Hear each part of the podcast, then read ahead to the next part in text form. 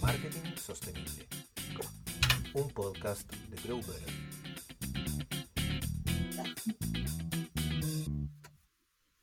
Hola a todos, ¿qué tal? Buenas tardes o buenos días, dependiendo de a qué hora nos escuchen. Quisiera darles la bienvenida a este nuevo capítulo de este podcast llamado Marketing Sostenible, ¿cierto? En una sesión especial donde, bueno, yo seré su anfitrión, mi nombre es Felipe Villarroel, y estoy junto a dos miembros, digamos, de, Grow Better que también eh, están muy ansiosos de empezar a conversar, eh, porque el tema que hoy tenemos es apasionante. Voy a presentarlos primero para ser eh, riguroso. me acompaña, obviamente, nuestro cofundador y habitual conductor de este podcast, el señor Sergio Fuentealba. hola Sergio, ¿cómo estás? Hola, hola, aquí estamos, todo muy bien. Veo que me están, me están acerruchando el piso, pero no se preocupen, está todo, está todo estratégicamente planificado para que eh, funcione de la mejor forma. Así que, nada, vamos con nuestro invitado estrella. Excelente, excelente. Bueno, Sergio, ya saben, ya es el conductor habitual de este podcast y, bueno, director eh, y cofundador de Grow Better, la agencia. Y también nos acompaña otro frecuente colaborador eh, y secuaz prácticamente ah, de, este, de este podcast, el señor Alejandro Reyes, quien es eh, nuestro consultor senior y ahí nos está saludando. ¿Cómo estás, Alejandro? Bien, bien, de lo más bien. Gracias por otra invitación a este podcast. Así que esperamos tener una conversación bastante amena y distendida y profunda a la vez. Sí, seguro, seguro que va a ser así. ¿ah? Eh, así que eh, para introducirles un poco el tema, en este capítulo vamos a hacer una, una conversación distendida, ¿cierto? Y esperamos que muy informativa sobre la cultura organizacional. Entonces, como para partir y así como para, empezar a, desempolvar, ¿cierto? los discos, ahí como empezar a ver las carátulas o sacar el picoteo, ¿cierto? Y empezar ahí con las aceitunas, ¿por qué no me ayuda? Así que, bueno, empecemos con la pregunta que puede abrir un poco el, ánimo, ¿cierto? y, sentar un poco el tono. Primero, ¿qué es la cultura organizacional, Sergio? Una excelente, una excelente pregunta. No sé si soy más el... a ver, yo lo voy a, responder desde, eh, desde la víctima. desde la víctima en el sentido del, que, del que aprendió en el camino a, autodefinir lo que significa cultura organizacional. Em, para los que no eh, me conocen tan, tan de cerca, yo vengo de una generación, yo empecé a trabajar a los 18 años eh, en, el Banco Estado, acá en, Chile, donde estamos hablando en el año 92, donde para ese tipo de empresas el concepto de cultura organizacional y en ese momento no existía mucho, no, no se definía como algo concreto, no, no, era, permeable por lo menos eh, en, toda la, en toda la jerarquía de una gran empresa como puede ser un banco o una, o una multinacional. Em, por lo tanto, se fue construyendo en mí el, el, el saber que uno es parte de, a ver, uno es activo para formar una cultura donde quiera que esté. En este caso, en las empresas, efectivamente, uno debiera ser un agente eh, formador de cultura o por lo menos que moviliza alguna cultura que esté internamente adentro. Ahora, em, es heavy porque yo pasé de ser víctima y a asumir la cultura inconscientemente y, ya sea positiva o negativamente, eh, y, y en ese estadio ir viendo cómo ha ido evolucionando a, nivel internacional, a nivel nacional, las culturas en las organizaciones. O sea, tú vas al, al banco hoy en día y evidentemente ya hay una cultura organizacional mucho más eh, probablemente transparente que hace 30 años atrás.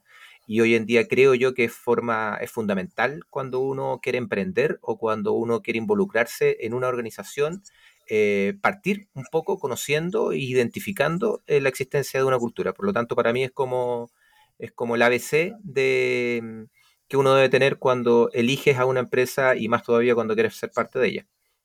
No sé si Alejandro, por favor, te invito a corregirme desde el punto de vista más académico. No, está perfecto, no hay nada que corregir. Si lo que pasa es que es cómo vamos complementando e integrando. ¿ya? Porque efectivamente cuando tú habláis de un banco estado por ahí por el principio de los 90, donde no existe una cultura, o no está muy, muy a la mano, muy, muy, declarada la, posibilidad de la cultura, eso no quiere decir que no exista, ¿ya? Eh, sino que el fenómeno cultural es abordado desde diferentes espacios, con diferentes focos. Eh, es muy probable que en ese, que en ese contexto estemos hablando de, de, unas lógicas culturales, organizacionales, que está más bien centrado en la obediencia, por ejemplo.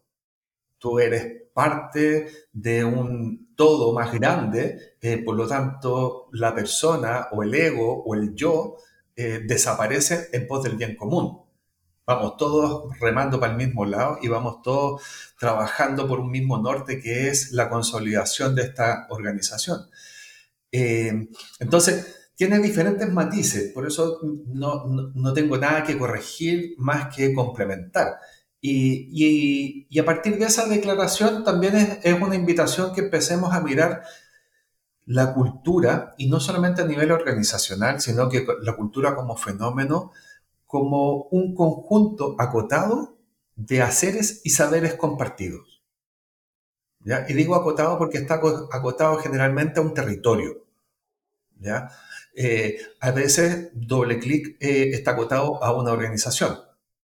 O sea, por ejemplo, recién antes de partir el podcast echábamos la talla respecto a los micrófonos eh, y rápidamente le pusimos una característica territorial. Eh, entonces, tiene que ver con ese, con ese pool de, haberes, de, saberes y haceres que nos define en un conjunto, que nos permite identificarnos nosotros. Eso.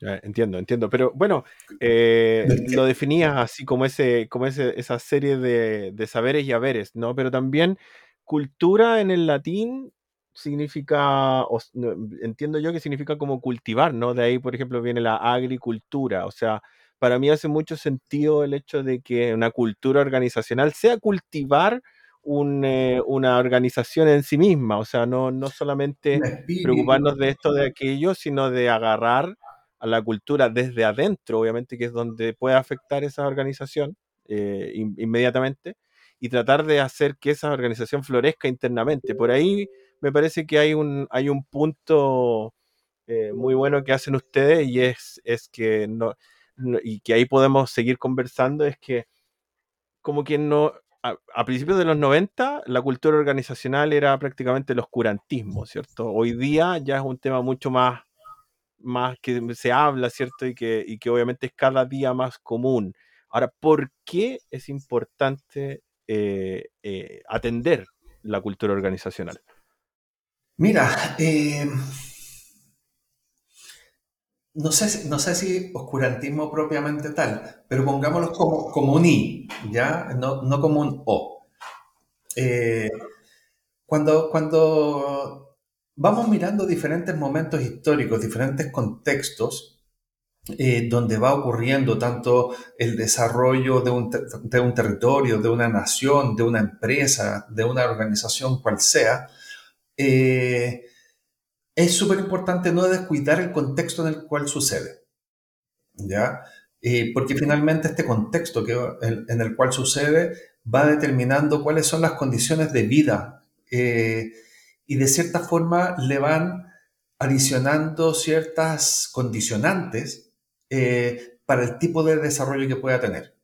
Mientras más complejas las condiciones de vida, más compleja es la cultura que se necesita para enfrentar estas condiciones de vida. Eh, hay una, hay una relación directa ahí. Y, y, en, ese, y en ese contexto, como, como, sin descuidar el contexto, perdón, eh, la importancia tiene que ver con que muchas veces, y, y un poco con un resabio del pasado, cometemos el error que creemos que cuando tomamos una decisión a nivel organizacional, esta va a suceder por mandato. Sobre todo las decisiones estratégicas. Eh, en cualquier dominio de la estrategia. Y el error de creer que sucede por mandato es que en parte lo que mencionabas tú, Felipe, y en parte lo que mencionaba yo con este cultivar los haceres y saberes, eh, tratando de unir el discurso, eh, parte importante tiene que ver con que muchas veces ese mandato queda descalzado porque a mí, trabajador, colaborador, funcionario, no me hace sentido. Dado mi contexto, dadas mis condiciones de vida, dadas mis lógicas que yo he desarrollado porque vengo 5 años, 3 años, 20 años trabajando en esta organización, por lo tanto ya tengo, entre comillas, una fórmula de cómo se hacen las cosas. Por, y, si, y ese es mi caso personal, porque si yo empiezo a hablar con Felipe, con Sergio, con Cristina, eh, con diferentes colegas y compañeros y compañeras, podemos rápidamente encontrar que esa conversación eh, no es una conversación solamente individual, sino que compartida. ¿ya? Por eso es importante la consideración de la, de la cultura y, y, no solamente en términos de cómo gobernamos, cómo, eh, cómo podemos incorporar elementos que aporten al desarrollo estratégico que, que la organización eh, apuesta, sino que también cómo esta conversación puede generar un espacio de co-construcción que nos permita alcanzar un estado B deseado en colaboración con todos los colaboradores, valga la redundancia. Sí, sí, de todas maneras. Y yo ahí como que hago el punto porque efectivamente em, la conexión con la cultura, y ahí tiene, ah, tiene que ver mucho que tal vez, eh, como el siguiente punto, que, que, es primero el propósito de la empresa eh, o, la cultura, que, es lo que, es lo que hay que generar primero, pero la conexión entre ambas es fundamental.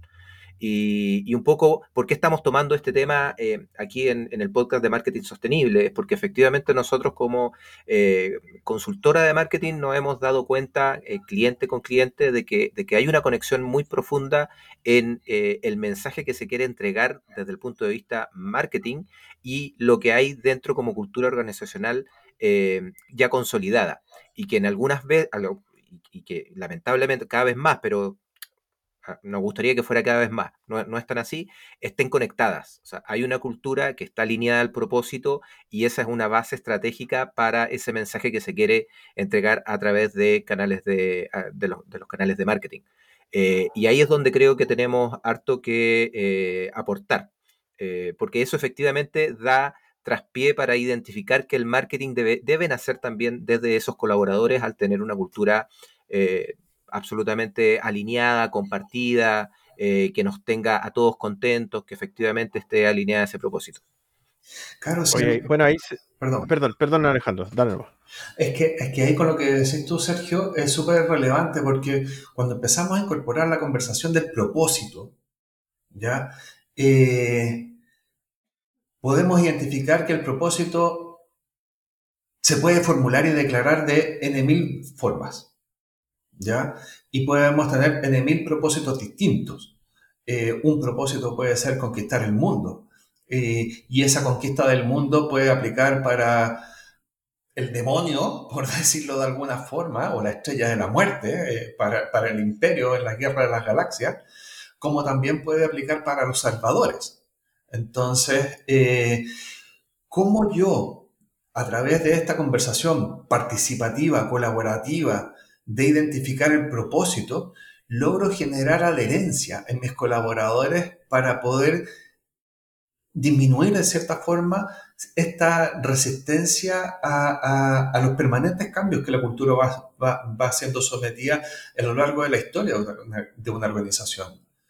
Entonces, la relevancia del propósito, del sentido compartido, de los valores compartidos, es muy particular y cobra especial relevancia eh, en las últimas décadas, eh, principalmente con movimientos tan comprometidos como Sistema B, como economía circular, como diferentes, diferentes movimientos globales que comparten un propósito y lo que, y lo que el mensaje que están entregando no tiene que ver con que seamos las empresas más exitosas del mundo o tenemos el mejor plan de negocios para generar más lucas, sino que están transmitiendo un mensaje basado en un propósito que tiene que ver con generar un impacto positivo, generar una resignificación del cómo ganarse las lucas, entre otras. Entonces, la conversación de la organización eh, se supedita de cierta forma a esta conversación del propósito y no al revés. Claro. Bueno, eh, por lo que han dicho, eh, evidentemente que el propósito, ¿cierto? O, o al menos la búsqueda del propósito estaría intrínsecamente relacionado y unido al, al, tema de cultura organizacional, pero en la práctica no siempre es así. Por eso ahí yo te quería preguntar, Sergio, ya que tú hiciste ese punto hace un ratito, eh, ya que obviamente este, este, este video podcast lo ven y lo escuchan en personas que no necesariamente saben cómo llevar, tienen seguramente ciertas inquietudes o les resuenan estos, estos temas, ¿cierto? Pero cómo estructurar entonces una, un, un, proceso de ese tipo, ¿no? Va primero el, el, digamos, el, el, propósito, va luego la cultura organizacional, al revés, se trabajan juntas como una persona que dirige una organización o, o es dueño de una organización o directora de una organización, puede abordar esos temas, digamos, si, eh, sin, sin volverse loco o sin perderse en el camino.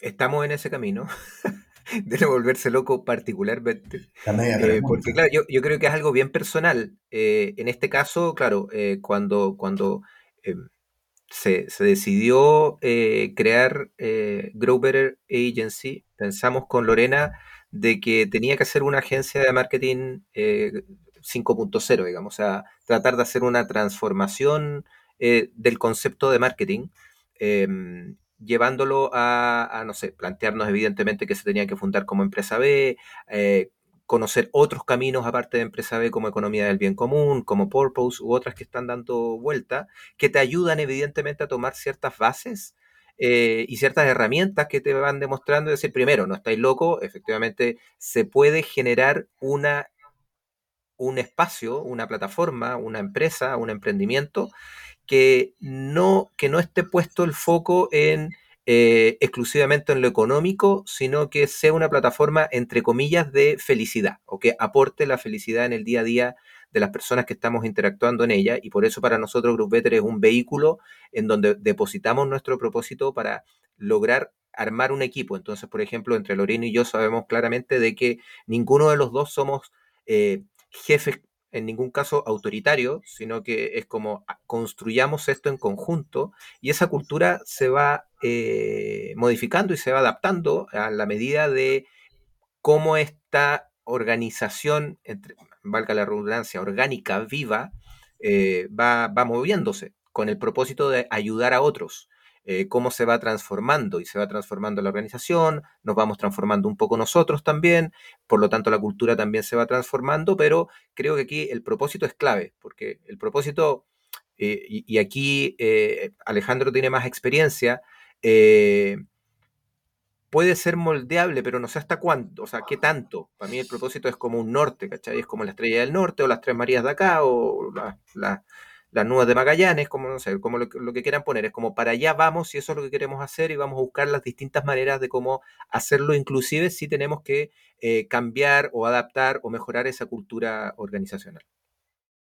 Sí, sí, es, es, es, la media pregunta en todo caso, Felipe, porque fíjate que sí, te fuiste en es, como, es como la pregunta clásica de la gallina o el huevo. ¿ya? Eh, pero de cierta forma tenemos algunas luces respecto a eso, porque si bien el propósito es un tremendo movilizador, organizacional, este va a estar siempre eh, condicionado a el momento cultural que estamos viviendo. ¿Ya?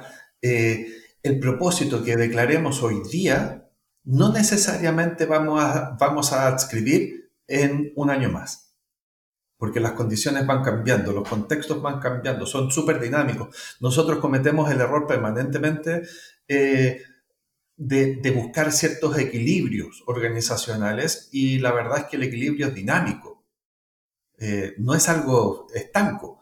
Entonces, cuando nosotros declaramos un propósito, si bien es súper bueno, como dijo, como dijo Sergio, porque nos traza un, un, una ruta, un norte, eh, nos permite identificar un norte, también es un ejercicio súper sano ir revisándolo periódicamente para ver qué tan comprometidos e incluso qué tanto sentido nos hace en diferentes momentos. ¿Cachai? Entonces, eh, ¿por, qué lo, ¿por qué lo propongo esta conversación? Porque resulta que la cultura propiamente tal es un fenómeno, como bien dijo Felipe eh, eh, con respecto a, su definición en, latín, eh, pero también tiene que ver con los contextos sociales, los contextos históricos, los contextos socioculturales que estamos viviendo. No es lo mismo declarar un propósito en noviembre en Chile, en Santiago, en noviembre del 2019, que hoy día. Claro. ¿Cachai? Entonces, culturalmente tenemos una sensibilidad muy particular a lo que está sucediendo en el entorno. Esa particularidad nos hace tener un abordaje frente a lo que estamos viviendo. Ese abordaje nos permite identificar un norte u otro norte dadas las condiciones que nos toca vivir. Por eso es importante también, eh, además de fijarse un propósito, de declarar un propósito, y revisándolo permanentemente. Sí, sí, es, es un buen punto ese porque obviamente todas las las organizaciones cambian y sobre todo los contextos y los entornos cambian todo el tiempo. bueno, bueno desde ahí justamente como el, nombre que le pusimos a esta triada que estamos haciendo, partiendo con esta, este primer episodio de, cultura organizacional, que tiene que ver con organizaciones sostenibles. Y esa sostenibilidad yo creo que tiene que ver mucho con la, adaptabilidad, la capacidad de adaptación de las organizaciones en base a la cultura que se está, se está moviendo permanentemente adentro, pero que efectivamente hay un contexto social que la puede ir, eh, la, puede ir eh, moviendo. Em, me, acordé que em, efectivamente, claro, nosotros como agencia, cómo, cómo vivimos este tema de la cultura, y de hecho el otro día estábamos eh, en esas sesiones de introspección o de, o de review de, las pegas que, que hacemos, era que había, existía la posibilidad de, eh, aquí siendo siendo súper transparente, como ese trabajo que uno hace, bueno, cuál es mi cliente ideal, con quién, con qué empresas efectivamente queremos trabajar y con qué creemos que no vamos a hacer un aporte y, hay muchas otras agencias que sí pueden eh, ayudar mejor que nosotros. Y que tiene que ver con la capacidad de decir, bueno, eh, culturalmente es, va a ser bien difícil poder decirle que sí a una organización que, a la cual no tenemos un propósito en común. Eh, otras cosas sí podemos eh, hacer cambio, no sé, contratar más gente, estar más horas trabajando en, tal o cual cosa, poner ciertas eh, presiones porque hay un propósito en común que efectivamente avala que el esfuerzo vale la pena. Pero cuando, cuando esos requerimientos transgreden de alguna forma la cultura interna que ya está absolutamente conocida por todos y compartida y co-creada inclusive por todos, hasta ahí es un re buen límite para decir, hoy sabéis que efectivamente este cliente, la verdad es que podría salir más caro eh, que, lo que, lo que creemos porque va a transgreder una cultura organizacional. Así, así nosotros nos creemos la cultura interna, o sea, a ese nivel de, eh, de, importancia. Es decir, ok, estamos dispuestos a transgreder nuestra cultura para eh, obtener tal o cual beneficio económico a través de un nuevo cliente o este es el límite. En el caso de nosotros, a través de herramientas que las vamos a ir conversando también en las otras dos sesiones, lo, fue súper natural, ¿eh? como decir, sabéis que todo bien, pero cuando ya cachemos que nosotros vamos a estar eh, con un ojo mirando para arriba y el otro para abajo, o el párpado así tiritando, claramente no, no, tiene mucho sentido. Claro. Es que en, ese mismo dinamismo que, que comentaba recién, eh, una declaración importante a nivel de equipos tiene que ver con, y alineado absolutamente con, el abordaje cultural, tiene que ver con los valores, con los valores compartidos. ¿ya? Eh, y esos, culturalmente hablando, son mucho más arraigados y son mucho más difíciles de modificar eh, en el corto plazo. Eh, y ahí, y ahí entra la conversación, no solamente cultural, sino que entra la conversación valórica al juego. ¿Estamos dispuestos o no estamos dispuestos a trabajar de esta forma? ¿Estamos dispuestos o no a trabajar con determinados clientes? ¿Estamos dispuestos o no a emprender determinadas actividades?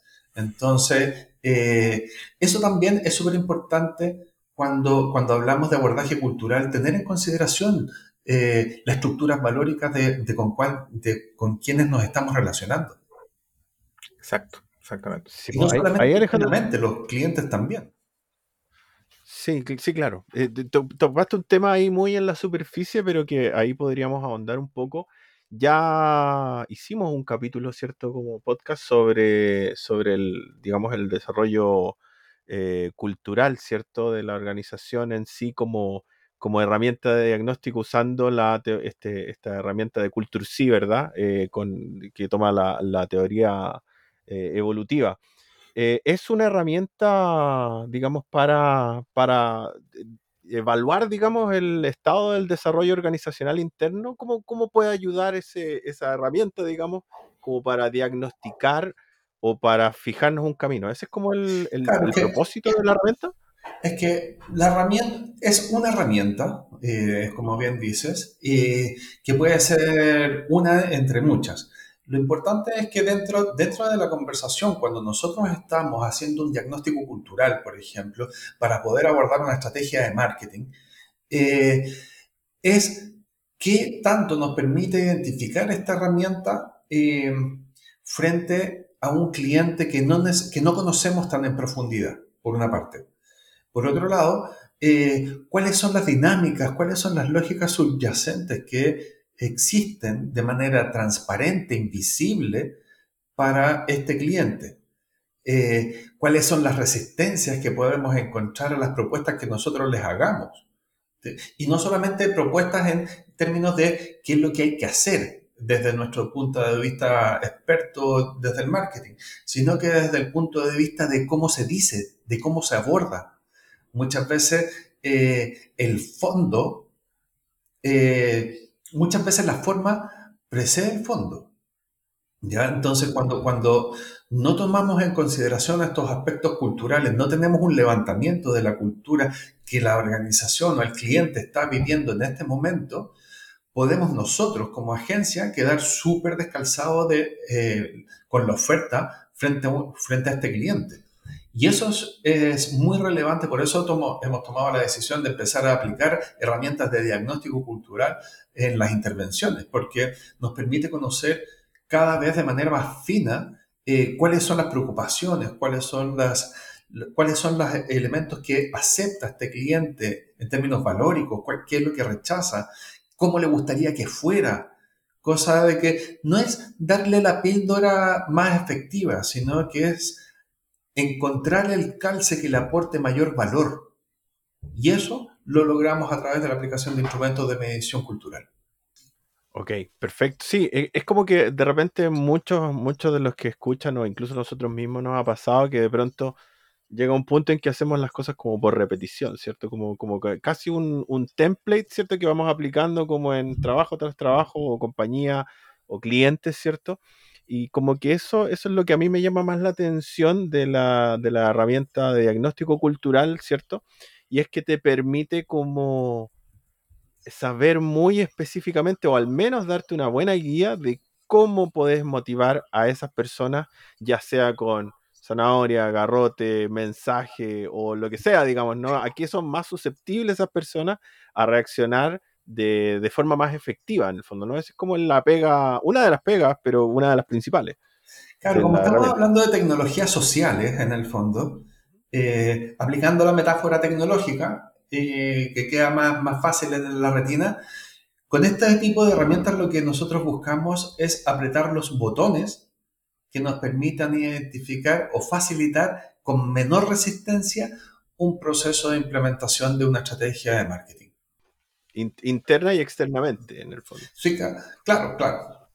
Y ahí va a depender, y ahí en parte importante va a depender del cliente, qué tanto quiere conocer a su cliente, eh, ya estamos en la segunda deriva, qué tanto quiere conocer a su cliente para poder incorporarlo en este diagnóstico.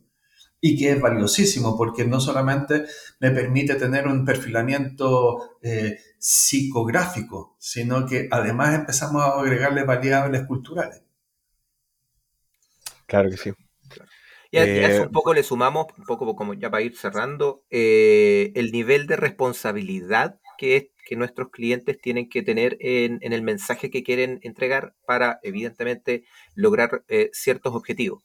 Entonces, ahí es donde creemos que como agencia efectivamente hacemos una gran, una, eh, presentamos una nueva forma de cómo hacer marketing, que efectivamente es mucho más transversal, que nace desde la cultura de la organización, desde el propósito de la organización, porque efectivamente nosotros solamente, claro, eh, utilizamos el commodity del post en Instagram o de la página web dentro de una estrategia que se alinee con el logro de esos objetivos. Más allá de lo que nosotros vamos a hacer en el día a día, es como, ok, definimos un objetivo, ese es un objetivo compartido desde la organización, basándonos en el diagnóstico cultural alineado con el propósito.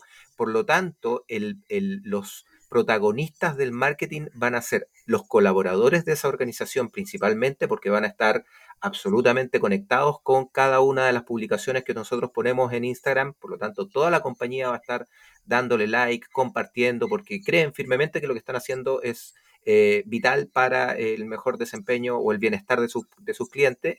Y evidentemente los clientes de nuestros clientes van a poder tener la posibilidad de eh, generar esa, ese marketing de boca en boca y sugerir a, nuestros clientes como los mejores dentro, del, dentro de la industria. Em, por lo tanto, es un tema que creemos nosotros desde nuestra visión eh, experta en, marketing digital que es, que es fundamental para las empresas que quieran eh, ser mejores para el mundo, empresas que efectivamente consideren de que, de que lo que están haciendo eh, es para 20, 30, 40 años, cuando esté el director o no esté en el director, y no es para pagar las cuotas a, fin de mes solamente, ¿cachai? o sea, no es para un trabajo a corto plazo, sino que es un trabajo mucho más, más sostenible en el tiempo. Claro que sí. Y, de hecho, desde lo que plantea Sergio y la incorporación de, de, este abordaje cultural, es que tenemos la evolución declarada de eh, una agencia de marketing a una consultora en marketing. Que, eso nos permite abordar, abordar eh, fenómenos de mayor complejidad eh, con mayor efectividad. Exacto, claro. Yo justo, justo les iba a hacer esa pregunta, les iba, les iba a preguntar cómo, en el fondo, o sea, no, más que preguntas, Grow Better puede, puede ayudar a, otras organizaciones, ¿cierto?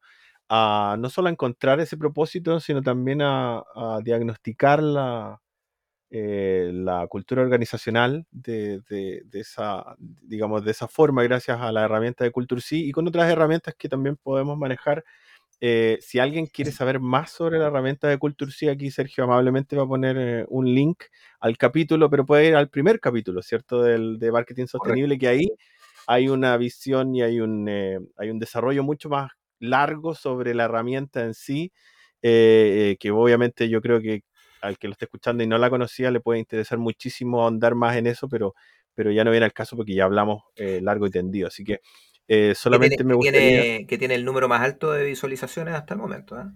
Sí, porque es un tema muy interesante y que de verdad que yo creo que mucha gente, eh, me incluyo hasta, hasta que la conocí hace, un, hace como un año, que no, no, piensa que hay algo, hay una herramienta que, que, haga ese trabajo, digamos, ¿no? Suena como algo muy, muy humanista y muy, muy filosófico de repente como para para que haya una herramienta tan automatizada en el fondo que contestando unas preguntas te puede sí dar esa, esa, esa visión, ¿cierto? Y esos detalles de la organización, obviamente acompañados de, una, de un análisis y una devolución de alguien que, que sabe, como, como en el caso de, de, la, de Grow Better, digamos, ¿no? Eh, y, ese, y ese es como el, ahí está, el, ahí ocurre la magia entre la herramienta y eh, la interpretación humana. Sí, ojo, y que, eh, no solo la, idea es hacer un diagnóstico, es, es, lo que hacemos por defecto para entregar una mejor estrategia, pero si efectivamente la organización requiere modificar, pasar de un estado cultural a otro, eh, evidenciando que, lo que el diagnóstico revela no es lo que no es lo ideal, eh, también se puede intervenir la organización paralelamente para ir haciendo esos cambios e ir modificando el futuro el futuro emergente de, la, de la, propia. Eh, y eso es bien, es, bien, es bien interesante. En términos bien simples de lo que está mencionando Sergio, imagínate que yo hoy día estoy viviendo en una situación A, ¿ya? Y esta situación A a mí me tiene completamente tenso porque me gustaría vivir en, una, en un estado B, ¿ya? Y me tiene permanentemente en tensión, pero no tengo las herramientas y no sé cómo acceder a este estado B distinto.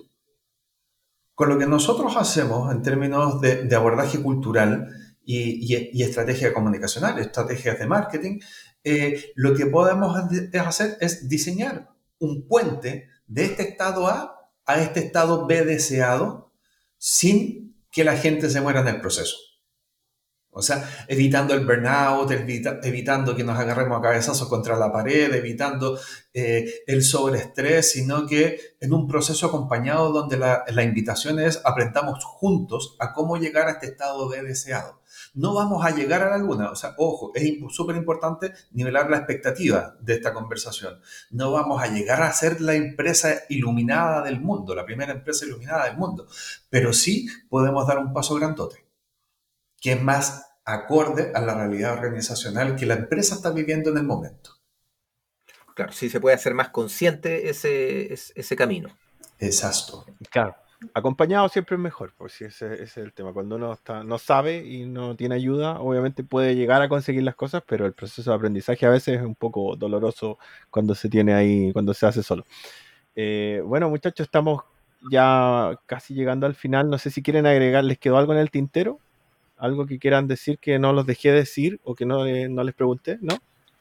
Em, por, mi lado, no, bueno, agradecer evidentemente eh, la, atención em, de los oyentes y, los que se dan el tiempo de mirarnos a través del canal de, YouTube, eh, que las otras dos sesiones que tenemos planificadas para organizaciones sostenibles tienen que ver eh, específicamente con otra herramienta, que es Sociocracia 3.0, que es un camino al cual uno puede eh, eh, alinearse o conocer ciertos elementos que ayudan también a que, esta, que estos pasos evolutivos sean más gratificantes, más entretenidos, que, hay muchas herramientas. Y em, el tercero, pero no menos importante, tiene que ver con las organizaciones TIL, que debo mencionar, que eh, es parte fundamental de nosotros como, como, agencia, porque nosotros basamos la agencia como eh, en tres pilares fundamentales. Uno que tenía que ver la teoría U, de mm, que por ahí vamos a hacer algún otro, otro, otro podcast para hablar particularmente de eso, que era cómo llevar toda la teoría filosófica eh, de, tener un mejor mundo a cosas muy prácticas y muy, muy tangibles con prototipeos y otro tipo de cosas.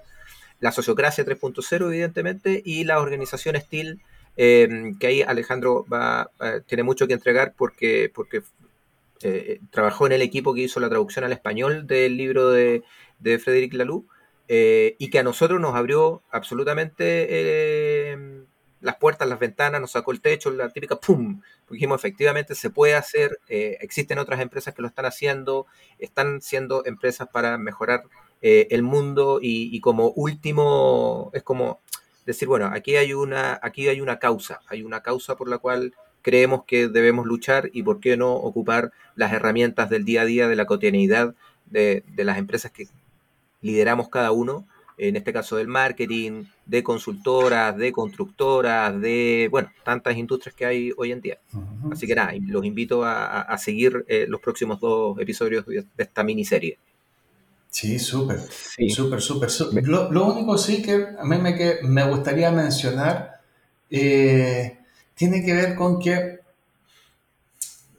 no tomemos tan livianamente eh, el abordaje cultural, ¿ya? el fenómeno cultural a nivel organizacional. Eh, hay autores que, hacen la cita, por ejemplo, de que la cultura se comió la estrategia al desayuno. entonces, el, fenómeno cultural a nivel organizacional efectivamente en algún momento se abordó desde el mandato. Yo digo A y toda la organización se alinea con A. Pero hoy en día, en el contexto que vivimos, eh, yo digo A y no va a faltar el que dice, ¿y por qué A? ¿Y por qué no Z? ¿Y por qué no B? ¿Y por qué tiene que ser una letra? Eh, entonces, el fenómeno cultural, eh, el cómo abordamos lo que estamos viviendo y aprendemos a resolver las problemáticas, no es indiferente a lo que queremos, lo que queremos hacer y dónde queremos llegar organizacionalmente. Y por eso esta, esta secuencia de, de, podcast donde vamos, donde lo que pretendemos es ir entregando algunas pistas, algunas luces, eh, a su vez que una invitación a seguir conversando con nosotros de cómo lo abordamos, qué herramientas podemos usar cómo, cuáles son las expectativas de organización a las cuales nosotros apostamos a hacer. Eh, y esa es la invitación. Conversemos, véannos y, echemos la calle un rato. Sí, eso. Gracias. Comentarios, que nos pongan comentarios debajo del video, consultas, preguntas. Eso, los quiero, los quiero invitar a. Bueno, primero agradecerle a ustedes, eh, queridos ahí contertulios, que, que iluminaron con ideas este, este capítulo. Eh, Alejandro Reyes, consultor senior de Grow Better, Sergio Fuente Alba, eh, bueno, director y cofundador de Grow Better también. gracias por, por esos comentarios y obviamente invitar a todos los que nos escuchan y nos ven a través de YouTube, a través de Spotify o Apple Podcast, ¿verdad? Em, a cuestionar, a debatir, a dejarnos comentarios. Y obviamente que está muy claro que el propósito de este podcast es que si, bueno, si es que no, nosotros no somos los que te hacen, ¿cierto?, eh, desarmar el mundo o volar la cabeza, ¿cierto?, con, con eh, estas ideas de que cómo puede ser posible eh, estructurar estas organizaciones o que existan estas organizaciones, ¿verdad? al menos, ¿cierto?, dejar un, un caminito de migas de pan hacia otras, hacia ideas y hacia publicaciones o hacia herramientas que sí te permitan que eh, creer que es posible, porque no siempre, nunca nadie se imagina que es posible hasta que alguien más lo hace posible o hasta que vio el ejemplo de que alguien más lo hizo y ahí se nos ocurrió que de verdad sí se podía. Así que eh, los invito a todos a ser curiosos y a seguir escuchando este podcast en la secuencia, ¿cierto? que, bueno, en el siguiente capítulo que no tengo claro si va a ser de sociocracia o de organización Steel, pero que por ahí va la cosa, ¿cierto? En secuencia. Em, los invito a todos a seguir, como les dije, este podcast en eh, YouTube, Apple Podcast y Spotify y a seguir a Grow Better ANC en las redes sociales. Eso. Me despido. Ha sido un placer enorme ser el anfitrión de este capítulo. Em, eso, y seguimos eh, conversando. Muchas gracias. Muchas gracias, hasta la próxima. Gracias, gracias.